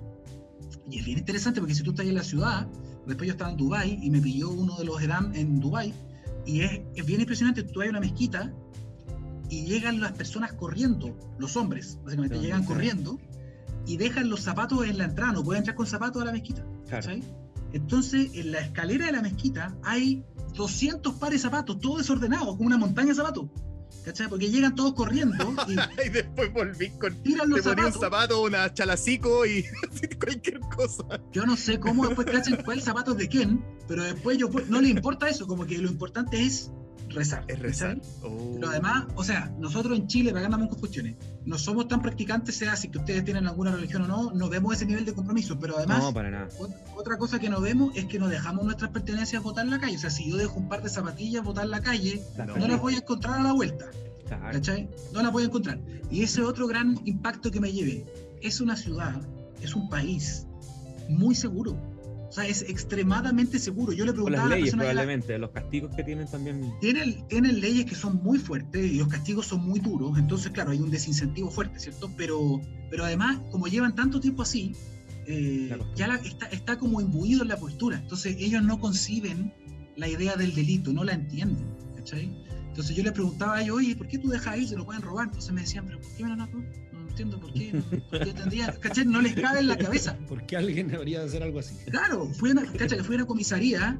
Hay unas comisarías nuevas allá que se llaman SPS, que es Smart Police Station que es una policía inteligente. Entonces son, las comisarías ya no tienen ningún... Oye, qué lujo. no tienen ningún... Un, lujo. Qué lujo. hay que decirlo así como... ¿Qué, ¿Qué, cosa? No, la policía inteligente es un lujo. Claro. Ah, hay, que añadirle, hay que añadirle la palabra inteligente. Sí, verdad, verdad. Pero esto tiene que ver con inteligencia por las máquinas, por la inteligencia artificial. Ah, Pero sí, es verdad. Llama la atención, llama la atención las dos palabras juntas. No, oye, eh, no, yo tengo amigos policías, no puedo decir eso. Oye, la cuestión es que es bien, es bien heavy porque tú te metí a una comisaría ya no hay ningún policía, son completamente automatizadas en toda la ciudad. ¿cachai? Entonces tú te metías adentro eh, y hay verdaderos cajeros automáticos gigantes como estos ATM, pero son para hacer trámites, para hacer denuncias, etc. Qué increíble. Eh, mm. Y adentro de la cuestión, si tú llegáis, hay máquinas de correr, hay bicicletas estáticas, hay máquinas de café, hay iPads con estos audífonos Bose disponibles, ¿cachai? Por si alguien quiere entrar a relajarse primero antes de hacer una denuncia, porque entiende que está nervioso. Oye, ¿y cuántos audífonos te trajiste? Por eso digo, los que sí. puesto, ah, son de ahí. no son del avión. No, no, esto me lo conté yo. Eh, oye, no, pero hablando de eso, llegó un policía y yo le pregunto, le digo, oye, ¿por qué tienen estas cosas acá sueltas? Porque no tenían ni una cadenita, nosotros estamos acostumbrados cuando hay algo está encadenado. Entonces le digo, ¿por qué? Me dice, no entiendo tu pregunta. Eh, pero, ¿y no se las roban? Me dice, ¿pero por qué se las van a robar si son para ellos? O sea, es para, es para la comunidad. ¿Por qué lo van a robar? Claro, ¿cachai? Yo le digo, oye, no rompen las cosas. No, y de nuevo me decían, no entiendo por qué lo van a romper. Me decía, si son para ellos, es para la comunidad, ¿por qué van a romper algo que les sirve a ellos? ¿cachai? O sea, eh, en ese sentido, es súper lógico lo que me está diciendo, ¿no? Pero, pero choca con lo que nosotros entendemos, digamos, de lo que es correcto y incorrecto, o con lo que sucede básicamente en nuestra cultura. Entonces, bueno, por eso mismo me gusta viajar. Y yo creo que a todos nos gusta mucho eso, ¿no? Que aprendes mucho aprendes mucho de otras formas de pensar, de otras dinámicas mentales, de otras culturas, de otras infraestructuras. No, genial. Entonces, básicamente el periodismo también me ha dado esa oportunidad de, conocer un montón de cosas y tratar de retenerlas lo más posible. Oye, Daniel, te voy a cambiar un poquito el tema y, y volver a meternos con este tema de la, de la comunicación de la ciencia. ¿Cuáles han sido las, las, principales dificultades al momento de eh, comunicarte con mis colegas. Y en ese sentido voy a ser bien crítico porque a nosotros, a diferencia de ustedes que los preparan para comunicarse con la comunidad y transmitirle la idea y que les queden claras, a nosotros nos enseñan principalmente a hablarnos entre nosotros y no nos enseñan a hablarle a la comunidad. Entonces, en este sentido, has tenido que tú enfrentarte, digamos, a comunicar ciencia muy diversa, a comunicarte y a, conversar con científicos de, áreas muy distintas y muchas veces también a tomar estos científicos y ponerlos ahí en la tribuna, o sea que ellos también comuniquen parte de esta ciencia. Y también me imagino que has tenido que enfrentarte con papers y con cosas que de repente son tremendamente específicas y que tampoco están diseñados para gran público. Entonces, ¿cuáles han sido los principales desafíos que te han encontrado en esto de, comunicar la ciencia y comunicarte con, con los científicos, digamos? Mm. El primer desafío, yo creo, Nico, es eh, entender un poquito más, tener una base un poquitito más profunda de, de estos temas. O sea, el background es importante, estar eh, tratando de estar al día, ¿no? Leyendo lo más posible, estudiando lo más posible, no solamente cuando es noticioso, sino que entender bien los procesos, ¿no? Entender bien qué es una vacuna, entender bien cuál es la diferencia entre cada vacuna, eh, escuchar harto a los especialistas cuando hacen su mismo, a veces, presentaciones, eh, tratar de entender bien y preguntar todas las cosas como para entender el ABC. Si yo entiendo la base de algo, después me va a ser mucho más sencillo también preguntar a los científicos y preguntarles cosas que tengan sentido. Porque también pasa que lamentablemente no todos los periodistas eh, son como pseudo especializados. No quiero decir especializados porque yo no tengo un estudio formal de, posgrado, ¿ya? por eso prefiero decir que pseudo especializado, ¿no? Por oficio, más que todo. Eh, pero, pero no están todos tan interiorizados en estos temas. Entonces a veces me ha pasado, y eso es un gran, una gran barrera a veces que ponen algunos científicos, es que yo he visto en algunas conferencias, etcétera, que hacen preguntas y, y, a veces no hay mucha receptividad o ponen ciertas caras o hacen sentir que la persona que le está preguntando como que es tonto o es tonta y eso también genera una, una, distancia a veces, ¿no? Un miedo. Pero en general, gran, gran parte de los científicos que son de primera línea hoy día entienden además que tienen una, digamos, una obligación. Y yo creo que socialmente la ciencia y los científicos en particular tienen hoy día una obligación de explicarle a la gente la importancia de lo que están haciendo. O sea, es parte de... De hecho, ustedes me corrigen si me equivoco, pero entiendo que muchos de los proyectos eh, concursables tienen una, una, un ítem de comunicación que es importante. Es decir, ya no es solamente porque quieran, es porque tienen que hacerlo. Eh, entonces, la mm. Exactamente, exactamente. Y además que es la única manera de generar confianza. Hoy día que estamos viviendo una crisis de confianza con todas las instituciones, todas, eh, lo único que queda, siento yo, entre comillas, ¿no? Como un faro, un poco de confianza, es la comunidad científica. Todo el resto de las instituciones están en el suelo en términos de confianza, todas, incluida la que estoy yo, los medios de comunicación tradicionales. También la gente dejó de confiar hace mucho rato, por lo tanto, los científicos tuvieron que... La, la radio ha mantenido... La radio sigue, sigue con un nivel importante, pero en general los medios tradicionales, en general, la gente tiende a desconfiar. Ahora, me permito hacer un paréntesis, me parece que hay una como una especie de contradicción vital en estas cuestiones, ¿ah? porque hoy día, no sé, lo hemos conversado con el la gente, digo la gente como para poder abstraer, no hablar de una generalidad, no todo el mundo, pero la gente eh, desconfía de los políticos, la gente desconfía del de, eh, diario, la gente desconfía de los medios tradicionales. Muchas veces de los científicos también. De los científicos, pero confía a pie juntilla o a ojos cerrados en un audio de WhatsApp. Ah. Eh, confía perfectamente en un mensaje que le llegó por Facebook. Entonces yo no entiendo. Una cadena. Una cadena. Entonces, en todo el resto desconfío, pero en esto, que muchas veces no tiene ni siquiera un remitente oficial, no, eso me lo creo inmediatamente. Y ahí comienzan los secos de confirmación, ¿no? De las fake news eh, y todo eso. Pero volviendo a la pregunta, Nico Sorri, eh, el desafío yo creo que es, es interiorizarse uno en los temas, entenderlos mucho mejor. Y creo que también es parte de la responsabilidad que tienen los comunicadores, o sea, entender lo que va a hablar, o sea, entender lo que va a comunicar. Si tú no lo comprendes, difícilmente va a hacer que otro lo entienda también cuando lo lea, ¿no? Entonces, yo creo que ese es el primer desafío. El desafío es primero interiorizarse más uno, formarse más uno, una base de contenido importante. Y después también el otro desafío es lograr que el científico o la científica entienda lo que estás haciendo, entienda tus tiempos, ¿cachai? Y tus necesidades. Entonces, eso se logra también con habilidades blandas, conversando con ellos, que ellos te conozcan, que vean tu trabajo.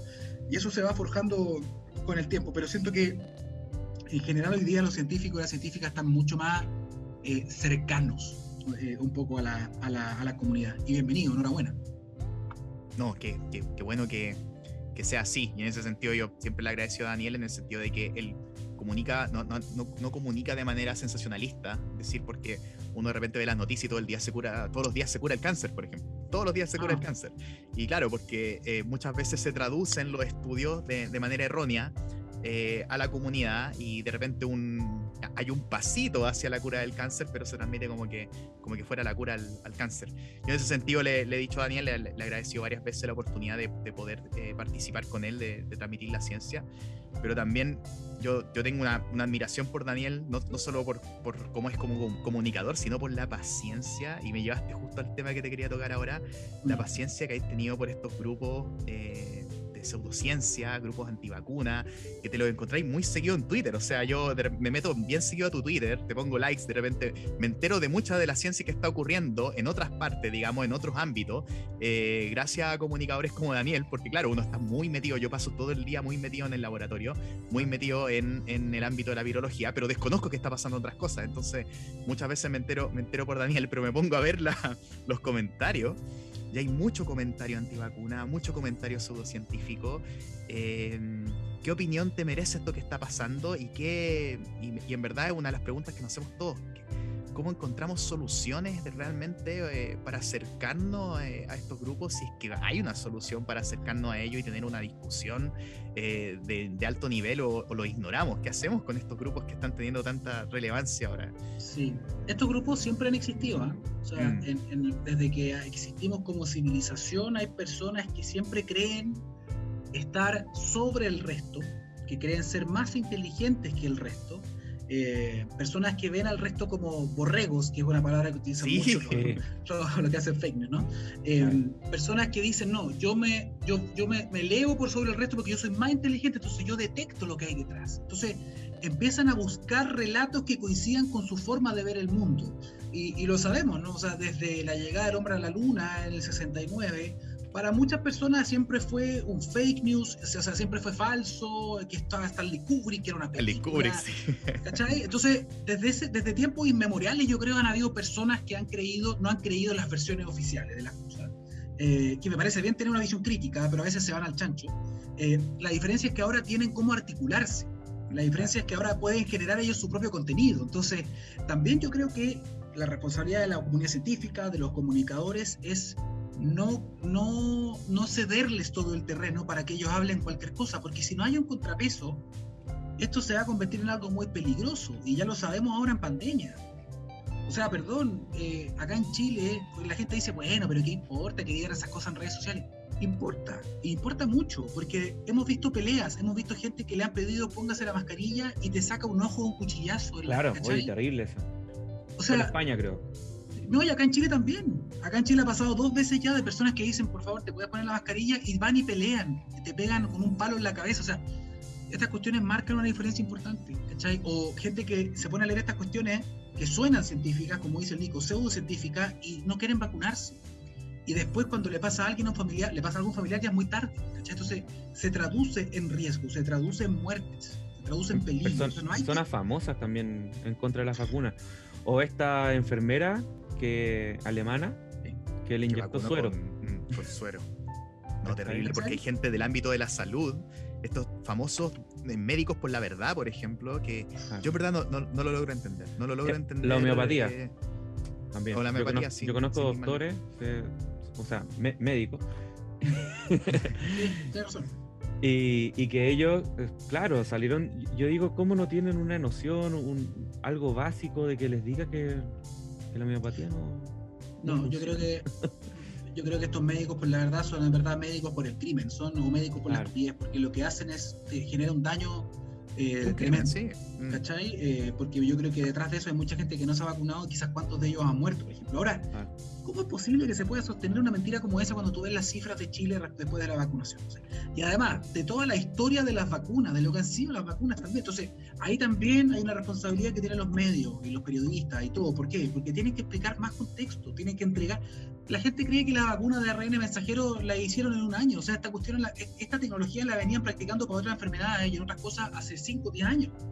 Eh, ahora se aceleró claramente, ¿cachai? Pero no sé, por los estudios clínicos también, eh, y el avance se pudo hacer de manera eh, simultánea, 1, 2, 3, porque tenía mucha más gente enferma, porque había mucho más recursos de por medio, porque había una mancomunión internacional, porque había secuenciación del virus mucho más rápido. Es decir, se dieron todas las condiciones para acelerar esto, pero no quiere decir que esta es una enfermedad que había sido construida desde antes. No, ¿cachai? Pero esas cosas hay que explicarlas. Y también hace mucho daño cuando hay ciertos titulares que son amarillentos, cuando dicen eh, niño muere tras recibir vacuna, ¿cachai? Que si tú lo pensáis, para, para los científicos que entienden esto, van a saber al tiro lo que quiere decir ese titular. Pero la persona común y corriente lee eso y dice, ese niño murió por la vacuna. Por la vacuna. Mm. ¿Cachai? Entonces tú tienes que empezar a decirle, oye, una cosa es la correlación y otra cosa es la causalidad, ¿cachai? Entonces hay que llamar a los medios. Yo, por lo menos en Mega, trato de estar siempre pendiente a la gente del online y yo voy y los reto y les digo, oye, escucha, por favor, cambia eso. Me llamaron y me dijeron que tenía puesto esto, saquémoslo, ¿cachai? Entonces yo entiendo que también se vende más con eso, ¿cachai? Pero no, es no es responsable. Pasa con los niños también el tema de los teams y todo ese tipo de cosas. Claro, y eso es el gran argumento para cuando los papás o cuando hay gente que me dice en redes sociales, oye, eh, asesino maldito, vas a pagar tus crímenes con la humanidad, y dicen, ¿cómo es posible que... no, dicen eh, cosas terribles, o sea... Sí, no, me han mandado unos mensajes por dentro, así como amenazas de muerte, toda la cuestión. Entonces, me dicen, ¿cómo es posible que llames a vacunar a los niños cuando sabemos que la letalidad es del 0,02? Entonces, una cosa es decirles, porque el problema aquí es cómo le respondes a una persona así. Si tú le respondes que en Chile han muerto, no sé, más de mil niños por COVID, eh, te dicen, bueno, es que, y siempre, como que nunca le importan lo que tú le digas. O sea, lo que tú dices, si no confirma su sesgo, siempre te van a sacar otro argumento, ¿no? Pero si después le tenés que decir, bueno, los niños, ok, mueren menos, es cierto, ¿cachai? Pero algunos sí pueden morir. Y si tú tienes hijos o tienes un hermano chico alguien, una muerte de un niño es algo terrible, terrible siempre. Entonces, ante el riesgo, mejor vacunarse. Y además, tienes el desarrollo de este síndrome multisistémico inflamatorio que también puede dar después asociado al COVID. O también hay COVID prolongado, ¿no? Hay síntomas, o sea, hay cuestiones que te quedan para siempre a veces, o por meses al menos, ¿no? Entonces, no es solo Claro, y además también que los niños muchas veces son portadores y el mismo niño a lo mejor no se va a enfermar grave, pero sí se va a transmitir al, abuelito que está en la casa, Y él sí se va a morir. Entonces hay que explicar estas cuestiones y hay que explicarlas bien. Yo creo que no decir nada es un daño. Ahora, cuando yo ya cacho que la persona que está al otro lado no escucha ningún tipo de razón, eh, aunque tú le pongas todas las pruebas de por medio, ya esa persona tenés que bloquear porque lo único que quiere en el fondo es que tú le des más y se alimentan de eso. Es que lo que pasa es que es una persona que no, que no está abierta al diálogo, que no quiere escuchar razones, porque no va a cambiar su opinión si tú, si tú le presentas la evidencia mismo. Entonces, no pierde. Sí, no lo cambian. Ahora estuve en un congreso en, allá cuando estaba viajando y justamente lo que están haciendo mucho ahora es potenciar el storytelling, ¿cachai? que mm. muchas veces, muchas veces estas, estas cuestiones eh, antivacunas o de fake news se, se, basan en, los, en, los, mismos principios que son muy fáciles de asimilar. Es decir, te crean un enemigo. Siempre hay un enemigo en las sombras. Como decías tú, apelan, apelan a las emociones. Yo encuentro que juegan muy sucio porque apelan al miedo. Y, y, contra eso es difícil difícil como, como periodista, tú, como periodista o yo como científico, es contrarrestar eso, porque nosotros nunca apelamos al miedo con la evidencia. Entonces es, jugar sucio eso. Exacto. Y además, y además juegan con eh, cuestiones que son muy absolutas. Por ejemplo, mm. dicen, la vacuna, esas, la vacuna te mata. O la vacuna genera muertes. Y te lo dicen así, pum, cerrado. Entonces, y, después te preguntan, ¿es verdad o no es verdad? Entonces, claro, como a ellos no les importa, porque no tienen ningún tipo de rigor en la cifra ni nada, si yo les digo de vuelta, no, la vacuna nunca va a generar una muerte, yo sé en el fondo que también estoy mintiendo un poco. ¿Por qué? Porque la evidencia sugiere que es muy raro que eso pase. Entonces, mi respuesta oficial sería, no, que, que una vacuna te mate es tremendamente improbable, muy improbable. Más fácil ganarse el loto que una vacuna te mate. ¿Cachai? Pero eso es menos sexy que otra persona al otro lado que te dice la vacuna te mata. O sea, él te lo da por hecho, pum. Y yo no puedo responder en la misma medida porque yo sí me atengo a la evidencia. Entonces, no jugamos en el mismo terreno. No. Pero, pero aún así, aún así, por suerte, yo creo que por mucha campaña antivacuna que haga, que haya, eh, en Chile al menos eh, el sentido común es que. Exacto, ¿cachai? Porque no hemos vacunado mucho y tiene que ver también con las campañas de concientización pero además porque las personas saben que se empiezan a reducir cuestiones prácticas, ¿no? Ir a trabajar, salir a caminar, ir a fiestas, en el fondo hoy día cada vez hay más presión porque tú te vacunes, ¿cachai? Como en Francia, pues en Francia dijeron, ok, si vuelve a haber un pic de nuevo, vamos a hacerlo al revés. Va a ser la enfermedad, la cuarentena va a ser para los no vacunados. Todos los vacunados pueden salir, los no vacunados en la casa, para ellos en la cuarentena. Entonces, de esa manera, en Israel hicieron algo parecido todos los vacunados pueden ir al, a los matrimonios, los funerales, pero los no vacunados ni al cine, compadre. Entonces, mucha gente empezó a vacunarse por fuerza ¿cachai? Daniel, para ir terminando, sabemos que tu mm. agenda ocupada y tienes que disfrutar también con tu familia. Danos tus redes sociales, ¿dónde te seguimos? Mis redes sociales, bueno, yo tengo, lo que más ocupo es eh, Twitter e Instagram. ¿Cómo sobrevive a Twitter? sí. Yo no uso Twitter por lo mismo. Eh, se ha puesto tóxico, es verdad. Pero, pero sabes que es una herramienta de información muy buena. Sí, eh, Twitter es rápida y tú que hay súper informado de muchas cosas que están pasando en diferentes partes del mundo y además tienes una, como puedes olfatear las tendencias y eso también es, bien interesante.